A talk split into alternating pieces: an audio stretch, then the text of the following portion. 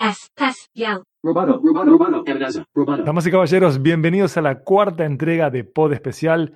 Mi nombre es Miguel Ángel Dobrich y como en cada edición de este podcast de Amenaza Roboto, tenemos al hombre, al alfa y al omega de este podcast, al señor Gabriel Farías. Gabriel, ¿cómo andás? Hola Miguel, ¿qué tal? Acá desde la cuarentena otra vez. Estuviste re AM, ¿eh? Estuviste re AM en ese saludo. ¿Qué tal? ¿Cómo andás? ¿Cómo te lleva la cuarentena? no, tratando de impostar la voz de vuelta. Bueno, no. Este, no, bien, bien, bien, bárbaro. De verdad, en las condiciones en que estoy, vivir la cuarentena de verdad es invidiable. Este, pero siempre tratando de respetar, este, no salir a la calle, aunque viste que el gobierno ha flexibilizado bastante, eh, yo me he mantenido en, casa, no por miedo ni por nada de eso, sino porque puedo hacerlo, digamos. Es diferente la experiencia de Gabriel la mía, pero hay algo que nos hermana, hay algo que nos une, hay algo que nos permite de algún modo ir a paraísos artificiales sin tener el antídoto impositivo y son los videojuegos. En este lapso de tiempo en donde la humanidad estuvo recluida, se dieron una serie de hitos que son como muy relevantes con respecto a los videojuegos y creo que hasta los jugadores retirados como Gabriel o como yo nos volvimos a conjugar como gamers y también como compañeros de protogamers como nuestros hijos. Yo en particular, Gabriel, eh, sabes que disfruto mucho los videojuegos, pero ni jugaba desde que fui padre, poco y nada. Y con los niños empezamos a jugar al Nintendo Mini y al Super Nintendo Mini, que me agrada esto de que no se conecten, de que no haya transacciones de datos eh, de nuestra experiencia con una compañía.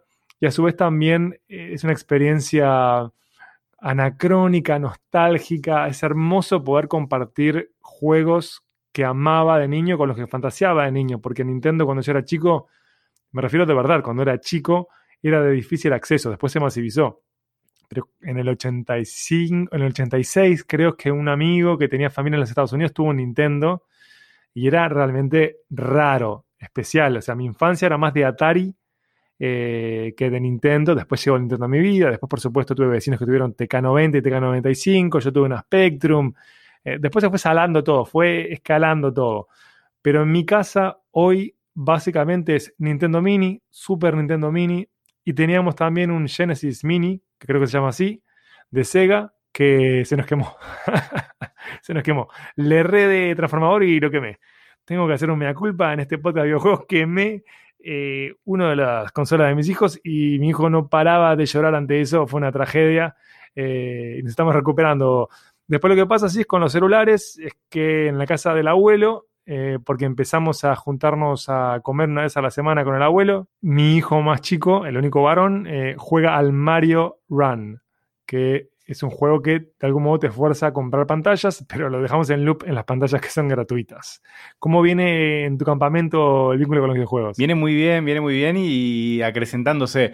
Yo si querés te hago un recorrido. Yo siempre en mi vida y mi, mi contacto con los videojuegos uh -huh. siempre ha sido desde el borde, por decirlo de alguna forma, a ver si, si, si me trato de explicar un poco. Eh, nunca eh, tuve eh, consolas de marca. Bien. Siempre, envidié, siempre viví toda mi infancia envidiando a mis amigos. O sea, es así.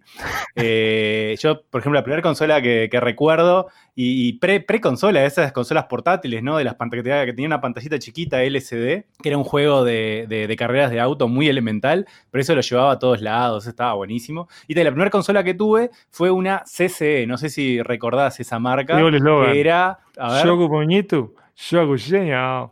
Claro que lo recuerdo. Por supuesto, la copia brasileña de la Atari 2600.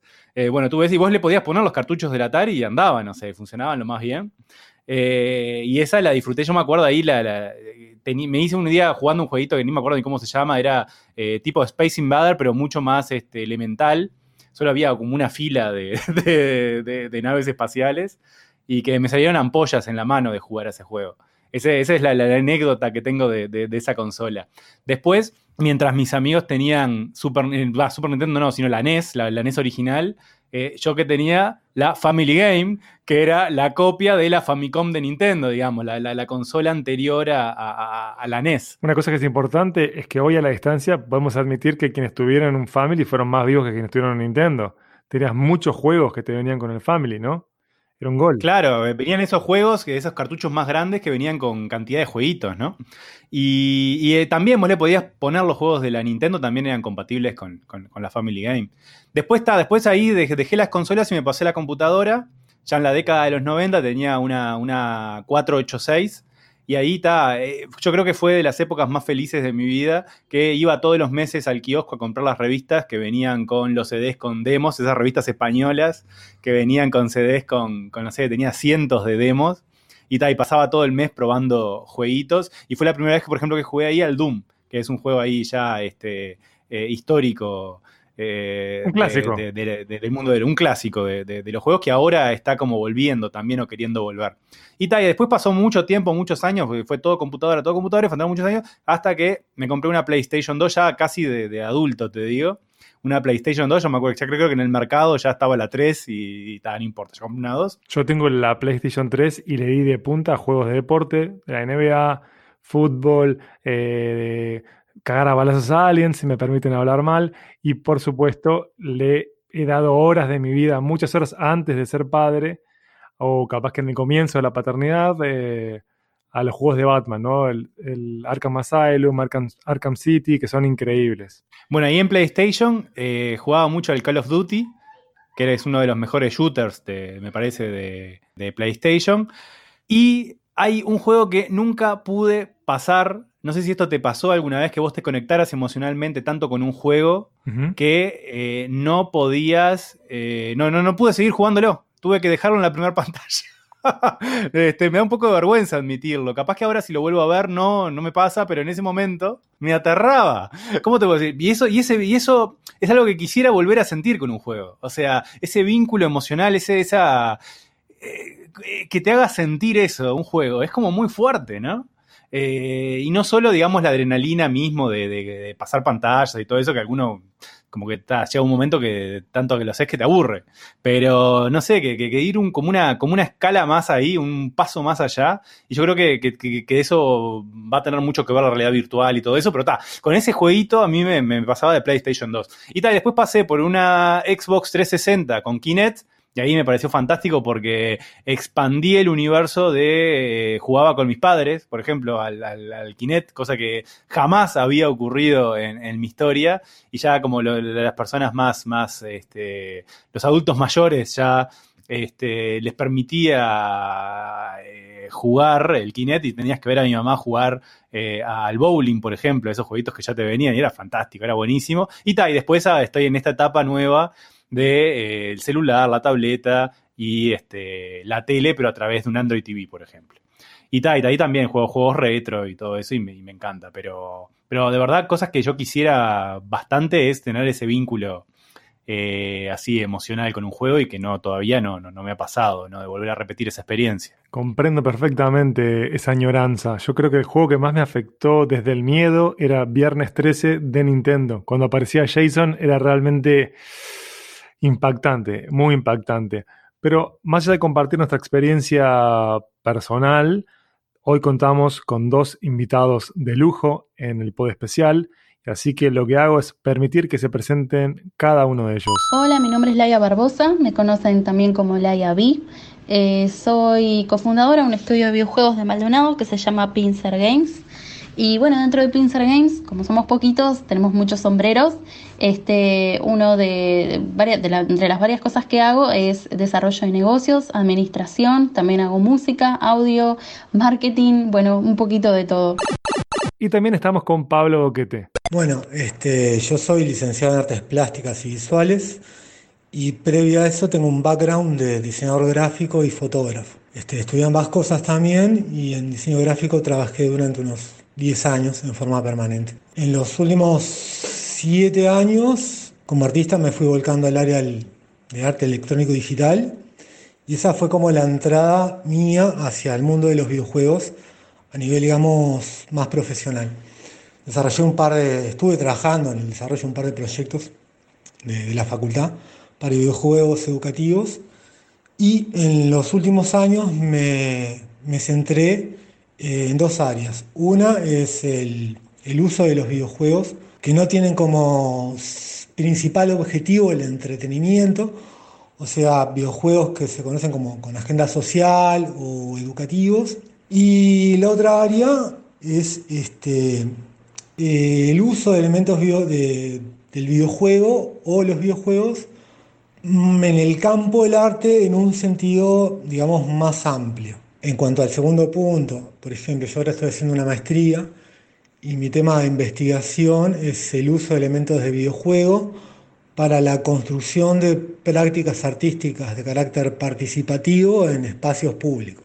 Bueno, habiendo presentado a los jugadores de la jornada, Laia y Pablo, pero iba a darles la palabra a ellos a intentar comprender mejor las posibilidades que tiene América Latina en los videojuegos y cuáles son las tendencias que se vienen. Creo que es importante repasar qué ha ido pasando en estos días, ¿no? En días en donde, por ejemplo, PlayStation compartió que PlayStation Now creció muchísimo en relación al año pasado. Compartieron que tienen 2.2 millones de suscriptores, lo cual es brutalmente alto. Y después hay una noticia que a mí me afectó personalmente, pero me sacudió, debo decirlo, es que en breve, en junio, vamos a tener la chance de jugar a Pac-Man en Twitch, lo cual es increíble, realmente increíble, una plataforma que se usa para streamear a gente compartiendo sus juegos, ¿no? jugando. Ahora va, a permitir que juguemos al Pac-Man, a una versión del, Pac del Pac-Man en donde los usuarios de Twitch pueden armar sus propios laberintos, sus propias pantallas. Eso es un antes y un después. Es como si YouTube permitiera que nosotros pudiéramos jugar a videojuegos de Stadia desde YouTube. Es algo que es revolucionario. Y como el Pac-Man, eh, ya con 40 años, eh, siempre se reinventa y siempre hay versiones nuevas de un juego tan simple, ¿no? Y de verdad, eh, y tan adrenalínico, ¿no? De, cómo uno quiere escapar del fantasmita y quiere, si bueno, comer las frutitas y todas las pelotitas, ¿no? Eh, algo tan simple, pero... Me encantó, me encantó como lo explicaste. como si tuviera cinco años, te agradezco muchísimo. Fue, pero muy tierno. que ya estoy, con eso, con mi hijo, con una versión nueva que hay del Pac-Man que está en el Apple Arcade, que eh, se llama Play, se llama Pac-Man Party que es recontra entretenido, porque aparte eh, tiene una, una de, las versiones del Pac-Man Party, de, las posibilidades de, jugar, es jugar contra otras personas. O sea, no, no hay solo un come. ¿Cómo se llama el cosito? No hay un solo Pac-Man, digamos, sino que son cuatro, y vos jugás contra otras personas y vos. Eh, si, a vos te come un fantamita, vos te volvés fantamita y tenés que eh, matar al otro, digamos. Excelente. Atrapar al otro. Es buenísimo, buenísimo. Y así cuando atrapas al otro, el otro se vuelve fantasmita y vos te vuelves Pac-Man. Está de verdad, es súper entretenido. Pruébenlo. Eh, Apple Arcade tiene 30 días gratis si no quieren pagar por, por él, por, él, por, por, estar en, la, en, esa, en esa plataforma. Eh, de verdad es súper entretenido. Y bueno, y una noticia que me ha dejado bastante perplejo, va, no, perplejo no, sino sacudido y con buenas, buenos augurios, es la presentación de la nueva generación de consolas, que el primer jugador que va a mover ahí una pieza en el tablero es PlayStation, que va a presentar los primeros días de julio, según rumores, según se rumorea, en eh, la, PlayStation 5. Vamos a tener novedades de cómo es físicamente esta consola. Ya hubo alguna filtración de cómo van a ser los mandos, bueno, algo, pero de a poquito ya nos vamos arrimando a conocer qué capacidad, además de cómo es físicamente, qué capacidad técnica va a tener esta consola, que se va a comenzar a comercializar los primeros días de diciembre, bueno, para la temporada navideña, capaz que en noviembre ya, ya, ya se empieza a vender. ¿Qué es lo más interesante que pudimos ver de la PlayStation 5? Es que uno de los desarrolladores hoy más populares eh, de videojuegos como es Epic, Epic que está atrás de eh, Grand Theft Auto, que está atrás de Fortnite, que está atrás de, bueno, un montón de juegos muy populares en estos días, presentó un nuevo motor de renderizado de eh, los gráficos que se llama Unreal Engine 5, Unreal Engine 5. Em, que supera, bueno, el 4 que, venía usando, por supuesto. Y de verdad, los gráficos, no sé si, vos lo viste, Miguel, de verdad, de te quedas con la boca abierta de, la capacidad de este nuevo motor. Quedé totalmente impactado porque hace que sea tan atractivo los universos complejos, tiene un grado, se logra un grado de detalle gracias al Unreal Engine 5 que es demencial, realmente demencial. A, mí me, impactó, bueno, lo que, lo que se pudo ver es eh, una especie de Tomb Raider, ¿no? Eh, ahí en, es una, una, una, chica que va pasando por, por, una caverna, una cueva que está toda derrumbada, y el nivel de detalle ¿sí? que tiene es como cinematográfico, ¿no? Y mismo de, de, la persona. Que yo creo que esto también pasó, por ejemplo, con, con toda la historia de PlayStation, de cuando se presentaban los juegos de fútbol, ¿no? Cómo año tras año mejoraban los gráficos y, el nivel de detalle de los personajes, ¿no? Eso, y, de la, mismo lo que pasaba en el estadio. Y ya, ya, ya, ya tuvimos esta experiencia de, asombrarnos eh, por eh, el nivel de detalle de, los gráficos. Y hoy, y, para la nueva generación de consolas, no defrauda y otra vez volvemos a sentir la misma, la misma sensación. Vamos a ver qué, qué es lo que pasa cuando esté la, la, la consola en el mercado. Así que con este grado de excitación es que pasamos a dialogar con Pablo Boquete y con Laia Barbosa, más conocida como Laia B, como bien decía ella. Laia, ¿vos cómo llegaste a la industria de los videojuegos? Llegué a la industria eh, por medio de distintas cosas que te va llevando la vida. Yo fui DJ eh, profesional de música electrónica durante 10 años y empe había empezado a producir mi propia música y un amigo me preguntó si no quería hacer la música para su videojuego independiente uh -huh. y ahí, bueno, se me despertó la lamparita de que, de que bueno, de, de ser gamer pasar a ser este, creadora de parte del contenido me, me emocionó mucho y ahí empecé a hacer música para distintos estudios de desarrollo de, de, de uruguayos y bueno, y después este, dos de mis mejores amigos querían presentarse al concurso nacional de videojuegos. Y bueno, este, y en el proceso también la incubadora de empresas Ingenio estaba llamando a, digamos, a incubar empresas específicamente de videojuegos. Y ahí nos presentamos los tres y así nació en Pincer Games, hace ya cuatro años y medio. Perfecto. Bueno, Pablo, vos ya nos contaste cómo llegaste a los videojuegos. Ahora, ¿qué potencial tienen los videojuegos? Primero, este, que es un, un, lenguaje que llega a mucha gente, ¿verdad? Este, uno piensa muchas veces en el videojuego como, como algo de, de adolescentes, pero en realidad este, hay gente que viene jugando videojuegos desde los 70. Claro. Entonces, en realidad es un público muy amplio y heterogéneo. Y es un, un lenguaje masivo. Entonces, una, un potencial es la llegada a, un montón de, personas. ¿sí? El otro potencial, o por lo menos el otro que, que, a mí se me ocurre así destacar en este momento, es que es un lenguaje participativo. Entonces te da la, la oportunidad de trabajar un tema X, no únicamente desde, desde el discurso del tipo monólogo, ¿no? Sino mediante la participación del otro, en este caso de los jugadores, en aquellos temas que estás tratando. Es decir, no darles eh, la cosa cocinada, sino que este, a través de, del juego, a través de lo que van generando, de sus propias acciones, de sus decisiones, este, aborden el tema y lleguen un poco ellos a, a sus propias conclusiones. Claro. Bueno, esa es una mirada interesante idealista y creo que comparto el horizonte. ¿Cómo podríamos clasificar los videojuegos? Por eh, plataforma, por ejemplo, si es para PC, para consola, para celular. También los podemos dividir por géneros. Este, hay de acción, hay de terror, hay videojuegos educativos, este, y bueno, y después también los podemos, los podemos segmentar por, por edad.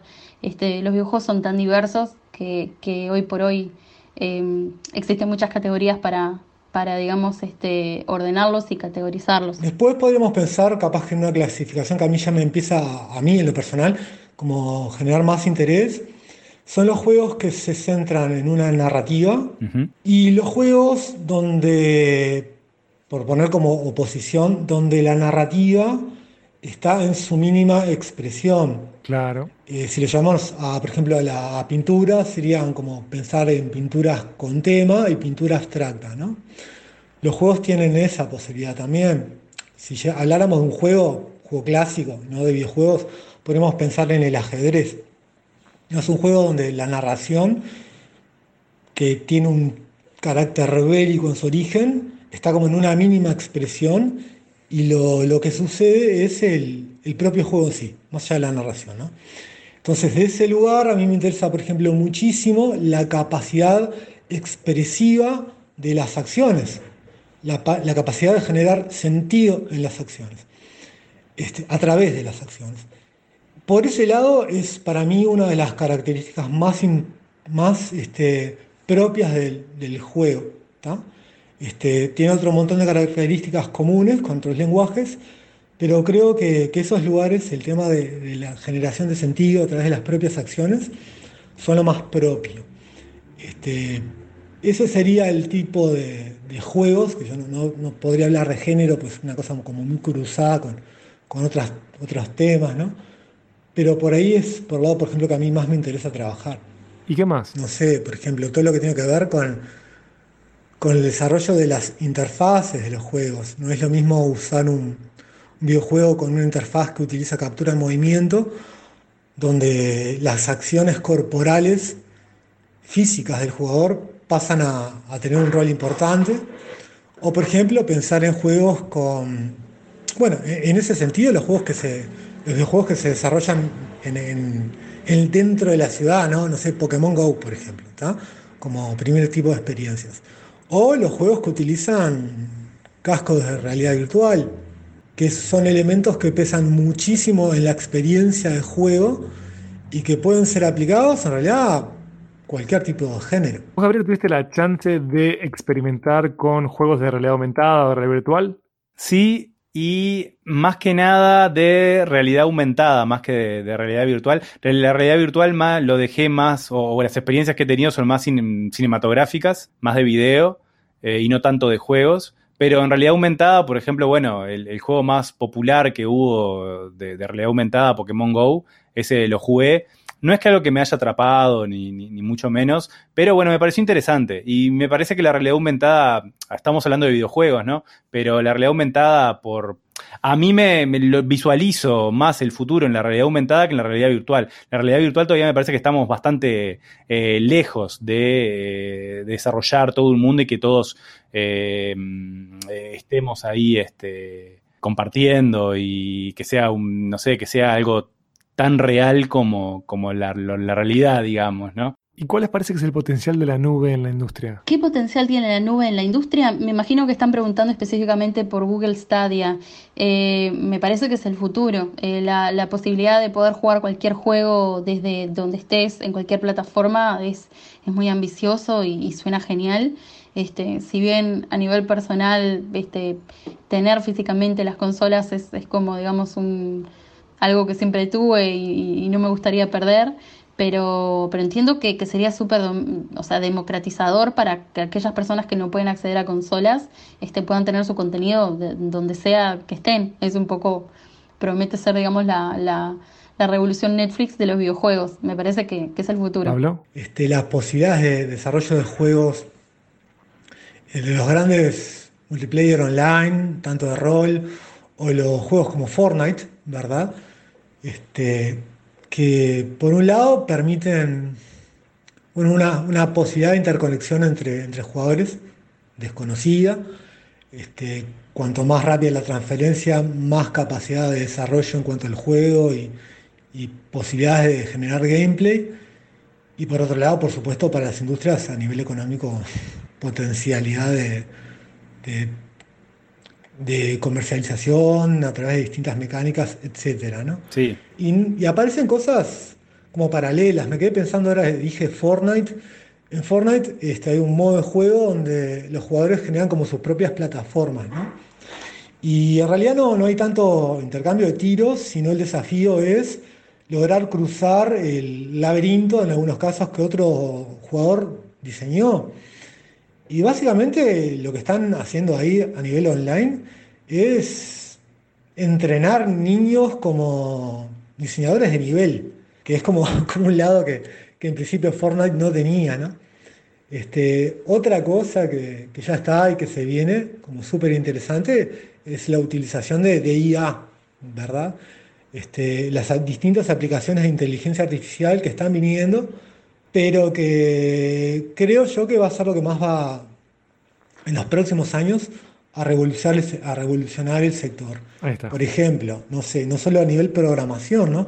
Pero Google tiene, tiene una IA, no recuerdo el nombre, pero este, ya hace un par de años que enseñaba a caminar a un este, humanoide 3D. Este, o sea, básicamente sin ningún tipo de, animador por detrás, el personaje aprendía a caminar en un principio en forma muy cómica porque parecía que estaba ebrio, pero luego este, en una forma bastante eficiente, incluso salteando obstáculos, ¿no? Lo mismo lo podés llevar a la generación de modelos, lo mismo lo podés llevar a la generación de diálogos. Este, podemos pensar en la construcción de misiones que sean como generativas y absolutamente personalizadas y que no vengan con el juego en sí, sino que se desarrollen en la partida, durante la partida y dependiendo de las acciones del jugador. Mezclalo eso con una capacidad de conexión de jugadores a través de la nube y tenés unas, un montón de posibilidades nuevas y, y, no sé, de difícil dimensionamiento en este momento, por lo menos para mí. Pero se me ocurre que esos son los lados que, que más van a, a, explotar en los próximos cinco años. Poner. ¿Y qué les parece la noción, la utopía o la distopía del metauniverso? Me refiero a una nueva manera de conjugarnos online a futuro, colectivamente. En cuanto al metauniverso, eh, personalmente no soy, eh, digamos, usuaria de, de, de, ningún casco de realidad virtual, entonces me cuesta un poquito pensar en, en cómo sería, pero sin duda me parece maravilloso pensar que de repente en algunos años vamos a poder tener aventuras con nuestros amigos en, en dentro de, de ámbitos virtuales. Este, me emociona mucho esa idea. Personalmente, ahora cuando me pongo un casco de realidad virtual me marea mucho y me, me, produce un poco de claustrofobia, entonces no, como que todavía le huyo un poquito, pero el concepto sin duda es, es, es muy prometedor y, y, este, y muy, muy ambicioso y muy este, atractivo como jugadora. Yo hoy identifico desde mi perspectiva este, los videojuegos como yendo hacia un camino de fusión entre lo físico y lo virtual, a través de dos caminos, este, o sea, saltando de la pantalla, ¿no? llevando el juego a, al mundo físico, los juegos que utilizan realidad aumentada, por ejemplo, y llevando a la persona hacia el mundo virtual, por ejemplo, a través de los cascos de, realidad virtual. Las tecnologías están como tendiendo a, a funcionar esos dos territorios de lo real este, lo, físico y lo virtual. Entonces, podrían dar perfectamente un, una visión de, la, de Internet como, como un metauniverso. Este, yo me pregunto, este, me quedé pensando, ¿no? ¿Qué, formato, qué posibilidades tendría? Este, me imagino un, un metauniverso donde no se replicarían las, las limitaciones, digamos, que tiene el mundo físico, ¿no? No un, un traspase, de, de, no un SimCity, ni, ni cosas por el estilo. Este, y por otro lado, pienso si eso no nos lleva a, atarnos a elementos de, del mundo físico que, que en el mundo virtual pierden un poco de asidero. Este, en un momento se discutía mucho el tema del avatar, ¿no?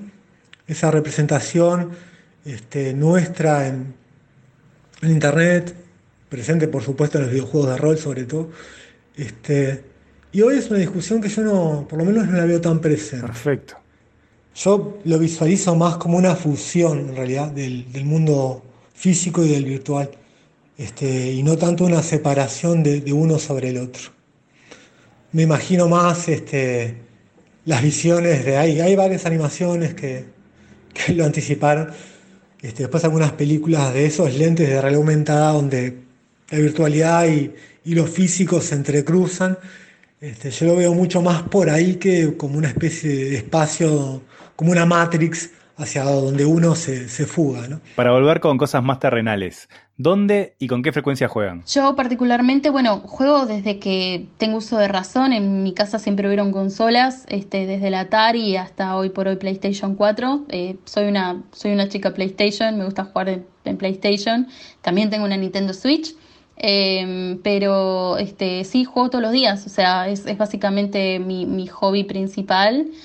Eh, ¿Y con qué frecuencia? Bueno, sí juego todos los días y ahora que bueno, que no tengo tanto tiempo de, estoy trabajando desde casa y no tengo que ir, digamos, y movilizarme, estoy pudiendo jugar un poquito más y cuando, si me dejan mi, mi sesión ideal de juegos entre 4 y 6 horas. En mi caso, este, soy de la PC.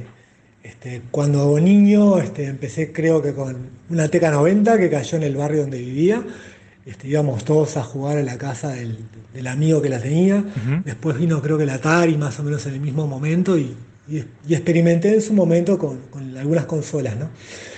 Pero hace más de 20 y pico de años que uso PC. Este, me siento como súper cómodo con el teclado y cuando me dan un gamepad, que los utilizo sobre todo para, sentir las experiencias del juego desde ahí, pero no me, no me es natural. Este, es PC. ¿Qué tan frecuente? Y depende del tipo de juegos.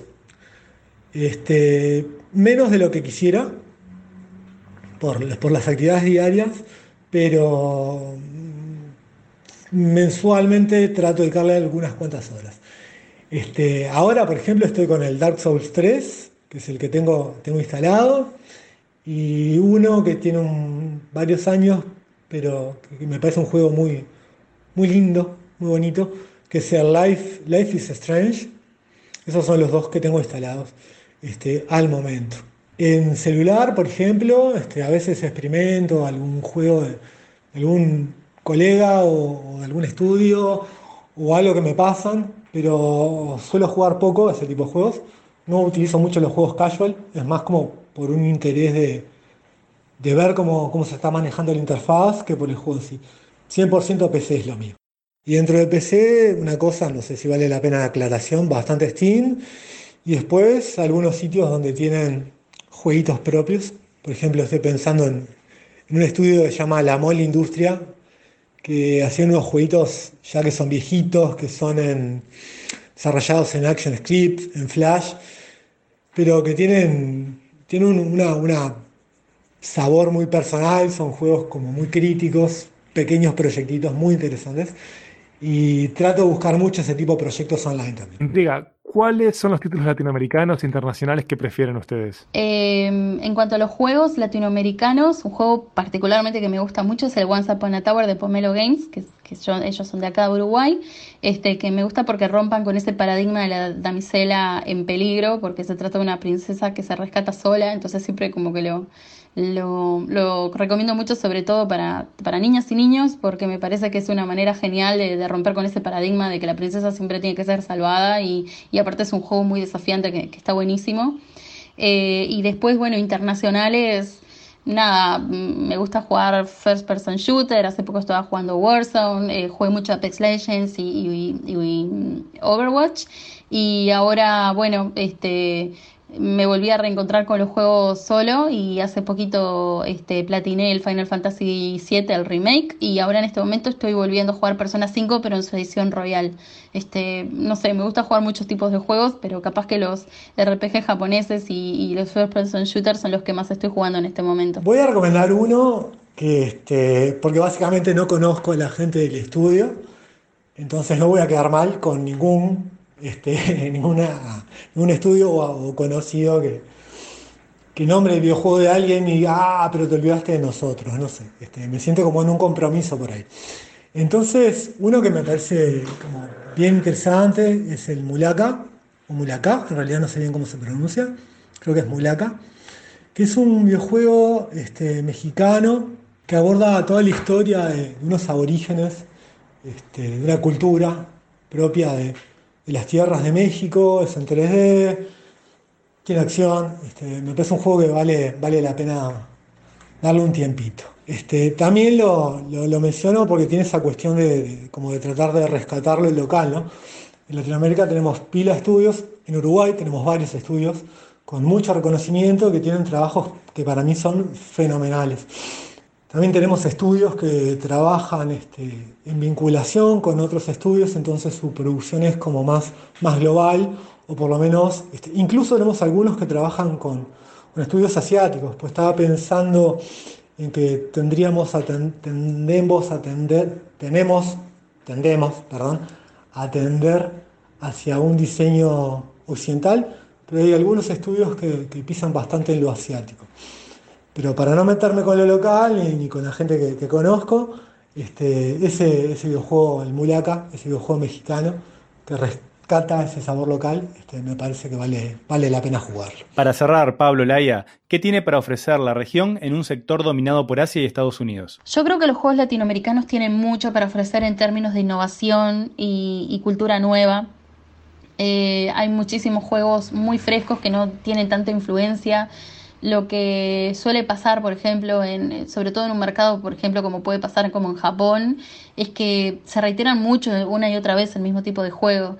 Y lo que veo es que tal vez no estoy hablando tanto de, de, de Latinoamérica, pero sí estoy hablando de, desde el estudio, desde los desarrolladores independientes, que eso no, importa tanto de dónde son, sino el espíritu que tienen al, al crear videojuegos de manera independiente es que no están tan pendientes de, digamos, de qué es lo que tiene que vender, sino que llevan adelante ideas y, y, digamos, visiones, y esa innovación es lo que lo hace lo hace súper único y me parece que ahí es donde tiene el nicho para cualquier mercado. Yo hablando, pensando en conversaciones que he tenido con, con distintos diseñadores de juegos este, de acá y otros, otras zonas de otros países de la región, Creo que hay una búsqueda de, un sabor de lo local. Por lo pronto, incorporando, por ejemplo, este, historias y también una, búsqueda en, la estética, por ejemplo, de, de comunidades indígenas, de, elementos propios de Latinoamérica.